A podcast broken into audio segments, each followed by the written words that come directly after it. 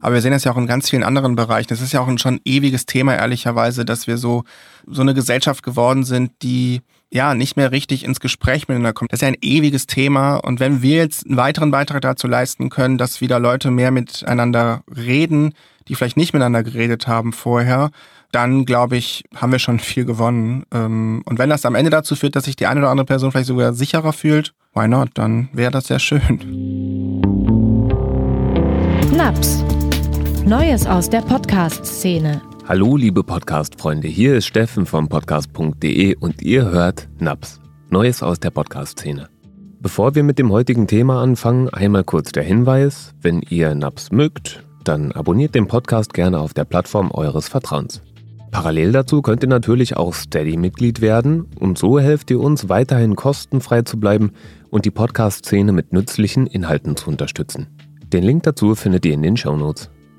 Ich dachte, ich sage das einmal kurz, bevor wir mit dem heutigen Thema einsteigen, denn das heutige Thema ist tatsächlich ein bisschen sperrig. Und in der Regel macht es mir Spaß, die Naps-Interviews vorzubereiten, aber dieses Mal habe ich gemerkt, ich habe mich ein bisschen davor geziert und gedrückt und habe mir einen guten Zeitpunkt suchen müssen, an dem ich auch wirklich ready war, um das heutige Thema zu besprechen. Immer wenn ich mitbekomme, dass mir persönlich ein Thema etwas zu viel ist, dann weiß ich eigentlich, dass ich genau dort hinschauen müsste. Es geht um die Silvesternacht 2015. Die meisten von uns wissen, dass da irgendwas passiert ist. Und zwar in Köln auf der Domplatte. Es hatte irgendwas zu tun mit Übergriffen, sexualisierter Gewalt und im weiteren Verlauf dann halt auch mit dem Thema Migration und es beherrscht viele politische Debatten in Deutschland bis heute. Sobald jemand sagt, die Silvesternacht 2015, da weiß jeder, ah, okay, da ist irgendwas Schlimmes passiert. Was meinen Leute, wenn sie von dieser Nacht sprechen? Und wer spricht überhaupt noch darüber? Beim WDR hat man sich dem Thema angenommen. Scheinbar liegt das schon relativ lange zurück, aber tatsächlich ist es ja so, dass das für viele Leute bis heute nicht geklärt ist. Und der Podcast Cut, das Silvester, das uns verfolgt, soll einerseits Geschädigten eine Stimme geben und andererseits aber auch denjenigen, die in Mitleidenschaft gezogen wurden, obwohl sie gar nichts mit den Ereignissen in der Silvesternacht zu tun hatten. Ich bin dankbar für diesen Podcast, denn obwohl ich anfangs erstmal, ja, wie soll ich sagen, ein bisschen Berührungsängste hatte, mich mit dem Thema zu beschäftigen, habe ich während des Hörens gemerkt, ah, okay, das ist wichtig. Das bedeutet was. Und ich glaube, dass der Podcast Cut einen ganz wichtigen Beitrag dazu leistet, dass die Ereignisse der Silvesternacht 2015 endlich klar benannt und hoffentlich langfristig auch geklärt werden können. Bei mir sind heute zu Gast Miriam von Schewowski und Jan Koch. Die beiden sind Redakteure beim WDR und haben an dem Podcast Cut mitgearbeitet. Ich möchte heute mit Ihnen darüber sprechen, wie die Arbeit an dem Podcast gelaufen ist, warum Sie das Thema gerade jetzt nochmal aufgemacht haben und was wir vielleicht alle daraus lernen können. Ja, wie war es, mit so einem heißen Thema umzugehen? Eigentlich kann man sich daran ja nur die Finger verbrennen. Aber andererseits brauchen wir natürlich auch gute Journalisten, die sich genau mit solchen Themen auseinandersetzen. Hallo liebe Miriam, hallo lieber Jan, herzlich willkommen im NAPS Podcast. Ja, sehr gerne. Danke, dass wir da sein dürfen. Hallo. Was genau ist denn in der Silvesternacht 2015 in Köln passiert? Ich glaube, jeder von uns hat einen groben Eindruck davon, aber so richtig beschäftigt mit dem Thema haben sich wahrscheinlich die wenigsten. Vielleicht könnt ihr da einmal kurz einen Überblick geben. Also die Silvesternacht 2015 auf 16 ähm, war ja in Köln eine besondere Silvesternacht, zum Teil eine besonders schreckliche Silvesternacht. Ähm, da haben sich sehr viele Menschen auf der Domplatte, direkt am Dom, das ist ja direkt am Bahnhof in Köln, wer schon mal da war, versammelt. Ähm, Hunderte, mehr als Tausende ähm, geht man mittlerweile davon aus. Vor allem Männer, die aus ja, Regionen stammen, aus Nordafrika, aus arabischem Raum und die da sich getroffen haben, um zu feiern, letztendlich, würde ich sagen, aber wo dann die Stimmung und auch die Situation komplett gekippt ist, weil dann irgendwann Frauen, die sich dann da auch äh, aufgehalten haben oder auch einfach nur in den Bahnhof gehen wollten, ja, sexuelle Übergriffe erlebt haben. Es gab mehr als 600 Frauen, die von sexueller Belästigung, sexuellen Übergriffen, sexualisierter Gewalt berichten, die sie erlebt haben in dieser Nacht auf der Domplatte ähm, vor dem Bahnhof und ähm, ja, davon auch zum Teil immer noch bis heute verfolgt sind. In meiner persönlichen Wahrnehmung war das so, dass rund um die Silvesternacht 2015 ein großes Informationschaos herrschte. Habt ihr das auch so wahrgenommen?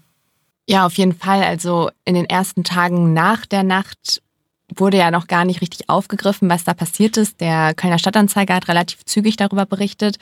die anderen Medien, da kam es erst in den Tagen danach so wirklich zur Berichterstattung. Also wir konnten in unseren Recherchen auch sehen, dass eigentlich erst ab dem 4. Januar in den größeren Medien, äh, wie auch in der Tagesschau oder im WDR, darüber berichtet wurde, was da passiert ist und dann auch erst nach und nach die Polizei mehr Informationen und Hintergründe hatte zu dem, was da vorgefallen ist.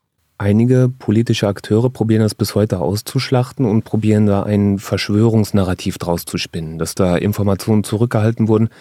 Eure Einschätzung ist allerdings, dass erstmal gar nicht klar war, welche Ausmaße die Übergriffe wirklich hatten. Verstehe ich das richtig?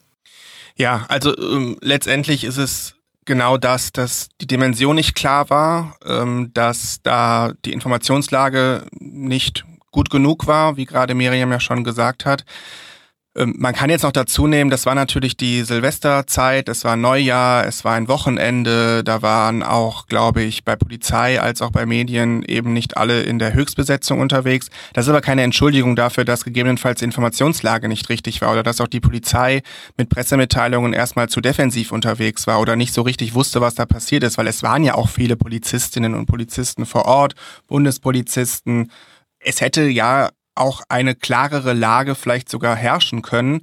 Aber es ist gewesen, wie es ist. Und ähm, in unseren Recherchen zumindest kann man jetzt nicht nachvollziehen, dass da etwas zurückgehalten wurde, sondern dass dann einfach eine unklare Situation war und somit dann eben auch Medienhäuser klar zu spät reagiert haben, ähm, aber dann auch dann die Tage danach ja auch mit sehr viel Berichterstattung reagiert haben, vom Kölner Stadtanzeiger, von auch Privatmedien wie RTL bis hin eben auch zu Tagesschau, ARD oder auch Brennpunkte gab es ja dann auch an den an verschiedenen Abenden.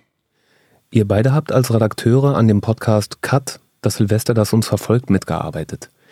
Wie kam es denn zu dem Podcast und warum berichtet ihr gerade jetzt darüber? Ich meine, das ist acht Jahre her, aber wie kommt es wie dazu, dass ihr gerade jetzt darüber sprecht? Ja, du sagst es gerade, also acht Jahre ist ja jetzt auch nicht so der Jahrestag, wo man dann klassischerweise als Journalistin, als Journalist auf sowas schaut. Ne? Normalerweise macht man das nach einem Jahr, nach fünf Jahren, nach zehn Jahren. Aber ähm, also wir kamen auf die Idee schon im Sommer 2022. Da hatten wir einfach die Idee, dass wir ähm, wir sind ja hier Teil des WDR Newsrooms und äh, es ist immer so ein Thema für uns, dass wir auch gucken wollen, was haben denn so Nachrichtenereignisse, so größere gesellschaftliche Ereignisse letztendlich auch mal für Konsequenzen provoziert? Und wollten dann auch mal ein bisschen nachhaltiger schauen, was passierte bis heute nach einem Event X zum Beispiel. Wir haben uns dann überlegt, was war denn in der jüngsten Geschichte so passiert, was irgendwie eine gewisse große Auswirkung hatte, aber wo dann doch noch mal ein bisschen zu wenig vielleicht über die Jahre hinweg draufgeschaut wurde, was da letztendlich passiert ist und kamen dann halt sehr zügig auch auf diese Kölner Silvesternacht 1516 und hatten dann halt auch schnell die These, dass diese Nacht doch mehr provoziert und dann Konsequenzen auch gebracht hat, als man vielleicht denkt. Und wir befanden uns ja jetzt auch in den letzten Jahren immer wieder sehr extrem in einer Debatte über Migration, Integration, Identität. Wer gehört dazu, wer nicht? Wir haben auch hier und da erlebt, dass das Thema auch konservativer behandelt wurde, würde ich jetzt mal salopp sagen, und hatten dann die, die haben uns dann die Frage gestellt, hat diese Kölner Silvesternacht, was da passiert ist, letztendlich auch mit dem Heute zu tun, damit, was wir heute über Migration, über Geflüchtete, über Asyl diskutieren und wo wir uns dann auch äh, im letzten Jahr ja nochmal sehr im Herbst als Gesellschaft drinne verfangen haben irgendwie in dieser Thematik. Ja, und kam dann so über die Idee hinweg zu diesem, zu diesem Podcast und zu diesem Format, also Cut, ein Riss in unserer Gesellschaft, den wir uns genauer anschauen und dann gucken, was hat der mit uns als Gesellschaft bis heute gemacht. Es wirkt tatsächlich so, als hätten diese Vorfälle dort das Sicherheitsgefühl in Deutschland nachhaltig gestört. Und eine weitere These, die in dem Podcast aufmacht, ist, dass durch diese Ereignisse dort auch das Leben vieler Menschen beeinflusst wird, die gar nicht zugegen waren, die weder direktes Opfer geworden sind, noch direkte Täter in der Silvesternacht waren, sondern die eigentlich einfach nur hier in Deutschland leben möchten. Was hat es damit auf sich? Genau, das ist ein ähm, ganz großer Teil unseres Podcasts, ähm, dass man einfach sehen kann, dass da Menschen ja in dieses Täterprofil mit reingerutscht sind, die mit den Vorfällen auf der Domplatte gar nichts zu tun haben. Also die vermeintlich auch so aussehen oder so gelesen werden wie die Täter, die damals auf der Domplatte waren und die damit quasi in die gleiche Schublade gesteckt werden. Und dadurch dann in ihrem Alltag Veränderungen merken. Also wir waren zum Beispiel als ein zentraler Spielort ähm, in unserem Podcast auf der Ellerstraße in Düsseldorf. Ähm, da leben viele Menschen mit marokkanischer Einwanderungsgeschichte und die erzählen halt auch, dass in den Tagen danach ähm, verstärkt Polizei bei ihnen war, es ähm, Kontrollen gab und sie das Gefühl hatten, sie werden da so zu Tätern gemacht, obwohl sie nichts damit zu tun hatten. Und ähm, das hat zum Beispiel auch ein anderer wichtiger Protagonist von uns erzählt, äh, Walid, der ist 2015 aus Syrien nach Deutschland geflüchtet und der auch gesagt hat, er hatte das Gefühl, dass danach Geflüchtete einfach zur Zielscheibe werden, dass sie zum Täter gemacht werden, obwohl sie halt gar nichts damit zu tun haben, sondern sich vielleicht nur die Herkunft oder die Religion mit den Menschen teilen, die da tatsächlich an den Taten beteiligt waren. Und was ist das Ziel von CAT? Möchtet ihr Probleme benennen? Möchtet ihr die Position von einzelnen Akteuren verständlich machen? Möchtet ihr Klarheit schaffen? Ja, mit welchem Ansatz seid ihr da rangegangen? Letztendlich ist es ja der Versuch darzulegen, was Ereignisse in der jüngsten Vergangenheit mit uns heute machen, mit, bis, bis uns heute gemacht haben. Also letztendlich wollen wir erklären und erzählen, wie unsere Gesellschaft ins Heute gekommen ist, was Dinge halt, wie ich ja eben schon gesagt habe, provoziert haben und dann war unser Ziel bei diesem Podcast halt auch verschiedene Perspektiven aufkommen zu lassen. Also eben, dass wir nicht nur in Anführungsstrichen die Geschichte von Geflüchteten erzählen, die dann eben Probleme hatten von einer, durch eine härtere Asylpolitik, sondern eben auch die Perspektiven von Frauen erzählen, die halt auch ganz klar sagen, naja, ich habe schon ein unsicheres Gefühl. Ähm, in dieser Silvesternacht waren sehr viele fremde Männer in Anführungsstrichen unterwegs? Sind die eine allgemeine Bedrohung jetzt für mich, die sich das einfach fragen, die dann auch zum Teil sagen, nein, so pauschalisiert kann man das nicht sagen, wo es aber auch andere gibt, die dann eventuell schon dann auch dadurch eine größere Angst entwickelt haben und auch sagen, nein, wir müssen schon da rigoroser überlegen, wer hier in Deutschland bleiben darf und wer nicht. Also wir wollten eine Perspektivenvielfalt zeigen, also letztendlich auch darlegen, was wir ja in unserer Gesellschaft diskutieren, ohne dass wir natürlich aber dann rechtspopulistischen Leuten Raum geben. Also es war schon das, auch das Anliegen, dass wir natürlich auch schauen, welche Argumentation hat da jemand, welche Gründe hat da, hat da jemand und das dann irgendwie miteinander verbinden und zeigen, wie in unserer Gesellschaft ja auch ein, ein Riss mittendrin geht und wir auch viel nebeneinander herleben und auch zum Teil auch nicht mehr miteinander reden. Also ein Beispiel noch genannt, in der letzten Folge, in Folge 5, geht es um den kleinen Ort Marmagen. Das ist ein Dorf in der Eifel im Westen Deutschlands da leben 1500 Menschen circa. 700 Geflüchtete waren dann da zum Teil äh, untergebracht, jetzt seit Anfang 2023. Und wir hatten so in der Recherche das Gefühl, da ist jetzt sehr viel Unmut und sehr viel Angst. Wer sind diese Geflüchteten, die da bei uns jetzt im, im, im, im Dorf mitleben? Und die Geflüchteten waren dann zum Teil auch etwas so, ja, okay, die haben so viel Angst vor uns, wollen wir denen also auch nicht in die Quere kommen?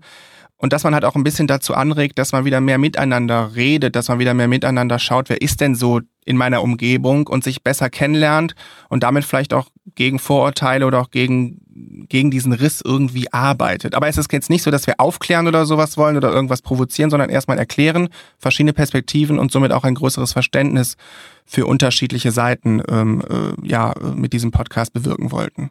Und vielleicht, um da noch kurz zu ergänzen, quasi alle Perspektiven zu hören, dass man natürlich auch klar benennt, in Marmagen gab es auch Probleme und dass wir auch benennen, welche Probleme gibt es denn vielleicht im Zusammenhang mit Kriminalität, wenn man jetzt bei dem Beispiel Marmagen bleibt, dass es da halt auch einen Anstieg von Straftaten gab und wir halt dem auf den Grund gehen und fragen, woher kommt das, was passiert da, was macht das mit den alteingesessenen Menschen, die da in diesem Ort leben. Also dass man halt erstmal keine Perspektive außen vor lässt, sondern dass wir halt auch dann fragen, was wurde vielleicht in Sachen Migration und Integration auch verpasst oder ignoriert in den letzten acht Jahren. Apropos Verpassen und Versäumnisse, geht es dann mit dem Podcast auch noch mal ein bisschen darum, Klarheit zu schaffen, um zu zeigen, die Medien haben da nicht weggeschaut, sondern die Medien schauen sehr deutlich hin und benennen die Probleme auch, die es gibt? Es ist auf jeden Fall klar, dass so würde ich es jetzt sagen, ähm, hier und da in der Medienlandschaft vielleicht auch in den letzten Jahren manche Seiten etwas zu wenig beleuchtet wurden. Ähm, dieser Podcast soll jetzt aber nicht ein Versuch sein, etwas nochmal wieder gut zu machen oder auch etwas rechtfertigen oder so. Wir sehen diesen Podcast isoliert als als, als unser Ziel, dass wir halt alle hören möchten, die da quasi ein, etwas zu, zu erzählen haben, die diese Nacht verfolgt, ja, ob jetzt passiv oder aktiv und die beeinflusst sind davon. Und ähm, dieses Ziel haben wir mit diesem Podcast oder auch mit dieser Reihe Cut, äh, in der wir ja zeigen wollen, dass eben ein, ein Ereignis ganz klar unsere Gesellschaft verändert hat. Ja, also ich habe den Podcast ja auch gehört. Äh, ich bin noch nicht ganz fertig, ich bin noch nicht bei der Marmagen-Folge, das habe ich noch nicht geschafft. Aber mir ist tatsächlich auch aufgefallen, dass das, was ihr da macht, so ein bisschen wie die Quadratur des Kreises ist. Na, ihr müsst ganz, ganz schwierige Themen ansprechen und gleichzeitig soll es natürlich keinen extremistischen Positionen Vorschub leisten. Und ich finde, ihr habt dort eine sehr gute Balance hinbekommen. Also ich hatte tatsächlich auch anfangs Probleme, mich mit dem Thema auseinanderzusetzen und habe den Podcast gehört und habe gleichzeitig gemerkt, ah, okay, das ist was Gutes, es tut gut, das alles nochmal klar zu umfassen und die Probleme zu benennen. Ja, voll schön, dass du das so empfindest. Ähm, das ist auch genau das, was wir damit erreichen wollten. Und tatsächlich schreiben das uns auch ganz viele Hörerinnen und Hörer, dass sie das ähnlich sehen und dass sie dadurch ins Nachdenken gekommen sind. Und was ich halt besonders schön finde, ähm, uns hat eine, eine Mail erreicht, wo die Menschen uns geschrieben haben, ja, sie treffen sich jetzt zu einer Diskussionsrunde darüber. Also sie haben in ihrer Nachbarschaft diesen Podcast gehört und treffen sich jetzt, um sich darüber auszutauschen, um sich über die Perspektiven auszutauschen, die wir da aufzeigen. Und ähm, das fand ich wirklich sehr, sehr berührend, dass man dann sieht, ja, die Leute kommen dadurch wieder mit ins Gespräch und vielleicht kann man so diesen Riss, den wir da in unserer Gesellschaft haben, den ein bisschen kitten. Also ich will jetzt nicht zu pathetisch werden, aber wir fanden das auf jeden Fall sehr schön, dass es halt wirklich diesen Effekt wir da auch in unseren Hörermails sehen konnten, dass die Leute dadurch jetzt wieder miteinander ins Gespräch kommen. Ich habe gemerkt, ich hatte schon ein bisschen Berührungsängste mit dem Thema. Dann habe ich mich gleichzeitig aber auch gefragt, wie viel Respekt oder womöglich sogar Angst hattet ihr denn, euch mit dem Thema zu beschäftigen? Also wir wussten natürlich, dass es ein Thema ist, in dem es viele verschiedene Meinungen zu gibt und dass auch viel diskutiert wurde, wo auch bis heute ja auch in vielen Teilen auch ja immer noch nicht klar ist, wie konnte es zu manchen Dingen kommen. Aber uns war schon sehr wichtig, wir leben ja auch hier in Köln, wir haben das zum Teil mitbekommen. Also ich zum Beispiel war äh, in dieser Silvesternacht halt auch in Köln unterwegs. Ich war jetzt nicht auf der Domplatte, aber ich habe die Domplatte gestriffen, weil ich so mit meiner damaligen äh, Freundin mit Freunden dann unterwegs war äh, zum Rhein und hatte dann schon gemerkt, na, irgendwas ist hier anders. Es ist sehr viel Polizeiaufkommen, es ist sehr viel los, es ist auch eine aggressive Grundstimmung, konnte das aber damals noch gar nicht so richtig einschätzen, was das für eine Bedeutung hat. Also so wie auch, ich bin ja nicht jedes Silvester in der Domplatte und weiß, wie groß dann das Polizeiaufkommen da ist, hat aber schon gedacht, okay, das ist krass. Und deswegen war es für mich persönlich jetzt auch irgendwie nochmal so ein Punkt, wo ich gesagt habe, na ja, gut, klar ist das ein heikles Thema und da gibt's auch viel Pro und Contra. Da muss man auch gucken, wie fasst man dieses Thema jetzt an. Aber irgendwie hatte ich das Gefühl, dass das sowas Ausschlaggebendes in unserer jüngsten Geschichte war, dass es für mich einfach ja eine sehr große Eigenmotivation war, auch nochmal zu erforschen, was hat diese Nacht wirklich, wirklich gemacht, was ist da wirklich passiert Wobei wir gehen ja gar nicht in den Podcast jetzt so ins Klein-Klein der Nacht. Also wir machen ja keine äh, Einsatzprotokolle oder äh, gehen nochmal investigativ da rein, hat die Polizei da jetzt wirklich alles richtig gemacht in dieser Nacht, ähm, sondern gehen ja wirklich sehr auf die Konsequenzen ein. Und ähm, ich finde das schon sehr beeindruckend, was die Leute uns dann nach dem Nachgang auch erzählt haben, die auch häufig immer selber wieder dann auf diese Kölner Silvesternacht gekommen sind. Also viele Protagonistinnen und Protagonisten, die wir getroffen haben, denen wir so grob erzählt haben, worum es geht, kamen dann häufig auch selber dann darauf und meinten, naja, diese Kölner Silvesternacht hat schon etwas äh, gemacht mit mir. Und das hat uns dann auch ein wenig bestätigt, dass das doch vielleicht mehr Leute beschäftigt, als wir dachten. Wobei du ja am Anfang auch sagtest, dass äh, ähm, du glaubst, dass auch viele Leute das gar nicht mehr so richtig parat haben, was wahrscheinlich auch stimmt. Ja, und irgendwie ist es krass, dass es gerade in Köln passiert ist. Ich bin gelegentlich in Köln und besuche dort Freunde, also tatsächlich sogar öfter. Und ich weiß, dass hier bei uns in Berlin eigentlich eh schon, naja, also es herrscht so das Wort, dass es hier eh ein bisschen rougher sei. Und dass gerade in Köln, wo eigentlich alle immer nett miteinander sind, wo alle draußen schön Karneval feiern und sich irgendwie ja auch ganz gerne begegnen, ähm, dass da gerade so furchtbare Sachen passieren, ich glaube, da hat das nochmal besonders eingeschlagen. Stelle ich jetzt zumindest einfach mal auf die These. Mhm. Ja. Ja, das kann sein, dass das genau auch nochmal sowas war, wo man dann dachte, wie kann das denn ausgerechnet dort passieren, wo doch anscheinend alle so weltoffen sind. Ihr habt den Ausschnitt eines Notrufs in den Podcast mit eingenommen. Da sagte eine Frau, die die Polizei in der Silvesternacht angerufen hat, ohne das jetzt rassistisch zu meinen, es waren sehr viele ausländische Personen, die uns hier angegriffen haben. Was denkt ihr, warum betonen Menschen sowas nochmal extra? Dass sie extra sagen, ohne das jetzt rassistisch zu meinen? Ja, weil ich glaube, man möchte Menschen gar nicht vorverurteilen. Oder so könnte ich es mir erklären, dass man gar nicht sagen möchte, na ist ja klar, dass die und die Personengruppe das macht. Ähm, die kommen ja aus dem und dem Background. Also wir kennen ja alle diese populistischen Thesen, die dann oft rangezogen werden. Das liegt ähm, an der Herkunft, das liegt an der Religion. Und ich glaube, dass da viele Menschen einfach mittlerweile sensibilisiert für sind und sagen möchten, hey, ich trenne das davon. Die Herkunft hat nichts damit zu tun, was jemand macht oder wie sich jemand verhält. Das wäre meine Erklärung. Auch um eben nicht vorverurteilt zu werden. Ne? Also dass halt dann eben man eben nicht abgestempelt wird als jemand, der pauschal ausländische Menschen über einen Kamm schert. Und dass man dann eher so versucht, sich mit dieser Aussage ein bisschen davon zu distanzieren und das für sich ein bisschen zu relativieren. Was natürlich mitschwingt, wo du vielleicht auch drauf hinaus willst, ist natürlich, dass da auch ein Rechtfertigungsdruck irgendwie mit, mitkommt immer wieder, dass man halt das auch so sagen muss oder soll oder will, um eben auch nicht eben in eine gewisse Ecke äh, gedrängt zu werden oder in eine gewisse Ecke abgestempelt zu werden.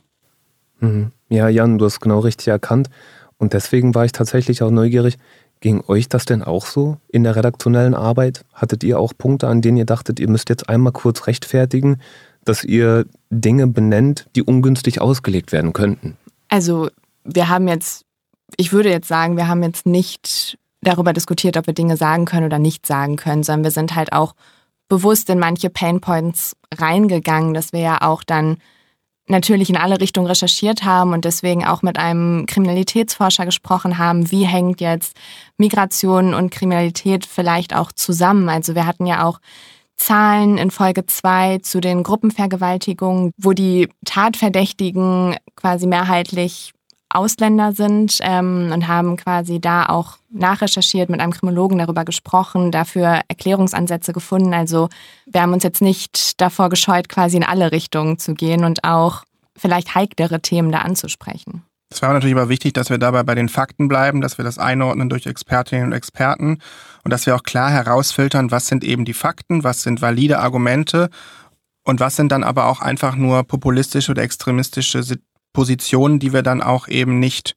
natürlich nicht so aufgreifen. Ähm, und auch bei der Protagonistinnen und Protagonistenrecherche war es natürlich am Ende dann auch ein Punkt abzuwägen, wie extrem ist diese Person ähm, oder äh, also in alle Richtungen auch. Ne? Also wie extrem ist diese, diese Person nach rechts, sage ich jetzt mal, wie extrem ist diese Person vielleicht aber auch nach links.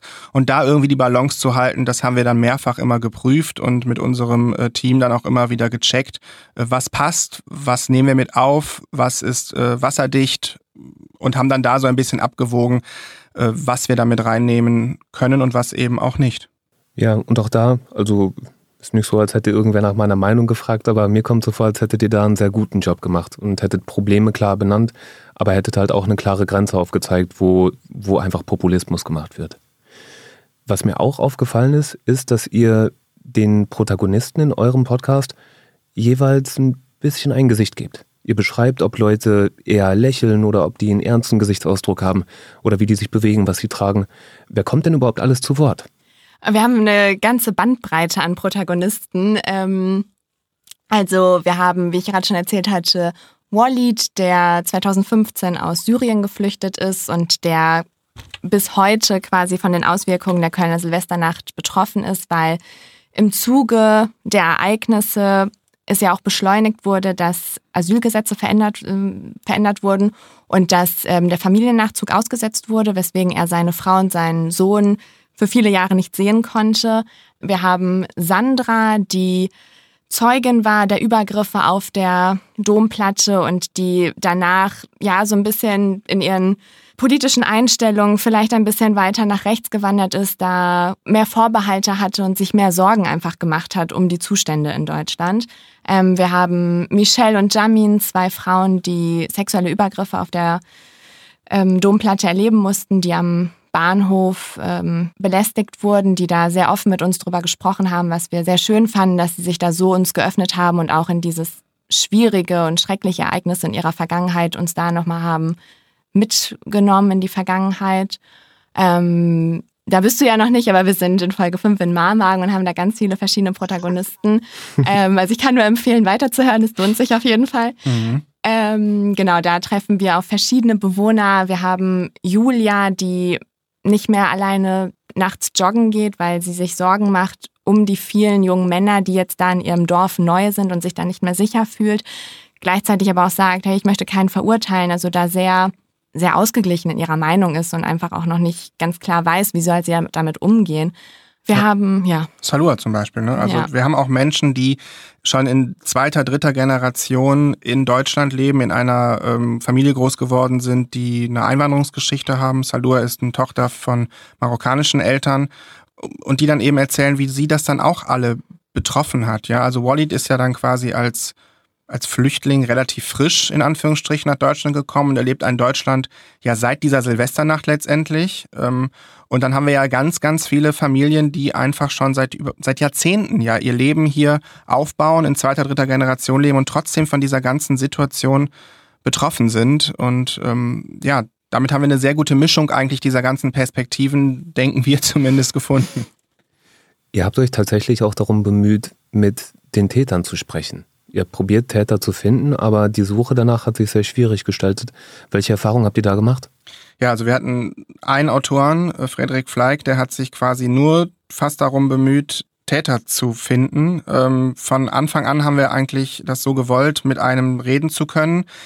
Ja, es ist allerdings nicht mehr so leicht äh, wie gedacht. Ähm, wir hatten auch Kontakt mit einem Kollegen von der Zeit, der damals schon recherchiert hatte, der auch im Podcast als Experte vorkommt, haben über andere Ermittlungsunterlagen oder auch andere Redaktionen im WDR oder der ARD, die sich auch schon mal an dieses Thema rangewagt haben, gesprochen und ja, dann, Anwälten, mit die Anwälten, früher die Täter vertreten haben. Genau, und dann hat ähm, äh, Frederik irgendwann halt auch eine Spur außerhalb Deutschlands zumindest gefunden, aber die war so unklar und so undeutlich, dass wir jetzt nicht genau wussten, ähm, würden wir da wirklich was finden.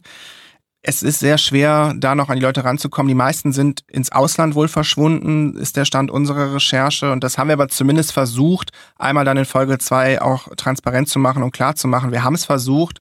Äh, Frederik erzählt da quasi in Sprachnachrichten von seinem Rechercheversuch. Ähm, es hat allerdings dann nicht so ganz geklappt in dem Fall, aber wir hätten eigentlich gerne Täter von damals konfrontiert, wie Sie die Situation heute sehen und was das auch mit Ihrem Leben gemacht hat und ob Sie da irgendwie auch eine Schuld sehen oder Reue zeigen oder äh, wie auch immer Sie die Situation dann damals überhaupt auch empfunden haben.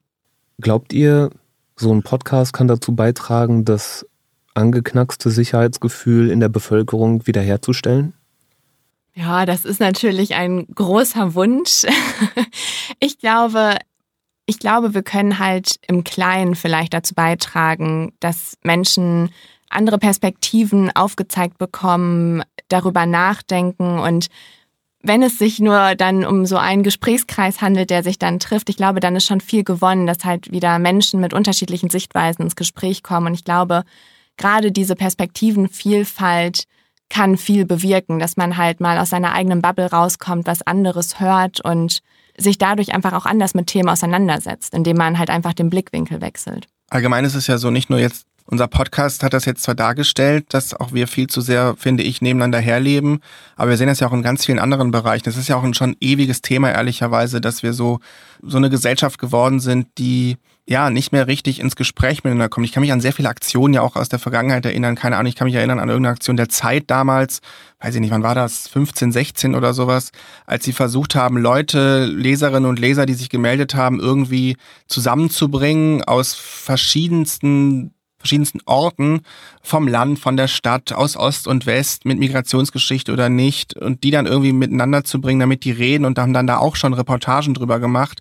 Das ist ja ein ewiges Thema. Und wenn wir jetzt einen weiteren Beitrag dazu leisten können, dass wieder Leute mehr miteinander reden, die vielleicht nicht miteinander geredet haben vorher, dann glaube ich, haben wir schon viel gewonnen. Ähm, und wenn das am Ende dazu führt, dass sich die eine oder andere Person vielleicht sogar sicherer fühlt, why not? Dann wäre das sehr schön. Ich habe irgendwann gelernt, dass Harmonie ein optionales Nebenprodukt von Klarheit ist. Und ich denke, wenn euer Podcast Klarheit schafft, dann habt ihr eure Arbeit auf jeden Fall getan. Und ähm, ja, den Rest müssen die Menschen entscheiden, die das hören. Trotzdem einmal kurzes Katastrophenszenario für den Fall, dass das alles nicht klappt. Die Angst herrscht, die Spaltung geht weiter. Wer profitiert denn davon in eurer Meinung? Die, die mit der Angst Profit machen wollen. Also es gibt genügend Gruppierungen in unserer Gesellschaft, die mit Angst Kasse machen, also die ähm, das ausnutzen, die damit Profit machen wollen, die damit auch Wählerstimmen gewinnen möchten. und die auf diesem Weg halt, ohne dass sie halt wirklich handfeste Argumente und Fakten haben, immer und immer wieder dieses Bild auch bemühen. Also auch dieses Bild aus dieser Silvesternacht immer wieder bemühen. Ja, der, der in Anführungsstrichen fremde junge Mann ist die Bedrohung für unsere ganze Gesellschaft, für die Frauen in unserer, in unserem Land, die ähm, alles hier umwälzen und ähm, die immer und immer wieder dann als ja quasi auch Sündenbock genommen werden. Also klar gab es damals Menschen, genau aus diesem Kreis, äh, mit dieser Migrationsgeschichte, auch Geflüchtete, die die Situation ausgenutzt haben, die damals Scheiße gebaut haben und die damals Straftaten begangen haben. Das muss man ganz klar benennen. Aber dann immer und immer wieder das über einen Kamm zu scheren, das als pauschale Angst immer wieder auszunutzen, die werden am Ende davon Profit tragen. Ähm, und die sind ja in den letzten Jahren letztendlich auch schon Profiteure gewesen. Also wir sagen ja auch in unserem Podcast sehr klar, dass halt Bewegungen wie Pegida oder auch Parteien wie die AfD, die ja in Teilen definitiv rechtsextreme äh, Positionen hat, die in Bundesländern als rechtsextremer Verdachtsfall gilt, dass genau dort diese Ängste immer wieder genommen werden und geschürt werden, um damit Wahlkampf zu betreiben, um Leute auf die Straße zu bekommen, um Leute gegeneinander aufzuhetzen, wie es dann auch Pegida oder andere äh, Bewegungen geschafft haben. Und die werden vermutlich nicht aufhören, weiterhin auch in Teilen das auszunutzen. Ihr habt die Arbeit an diese Ängste ja jetzt wieder, beendet. Ähm, und jetzt interessiert mich von dir, Miriam, plant ihr denn noch vergleichbare Stücke? Gibt es ähnlich wichtige Ereignisse, von denen ihr denkt, dass ihr die noch aufarbeiten möchtet?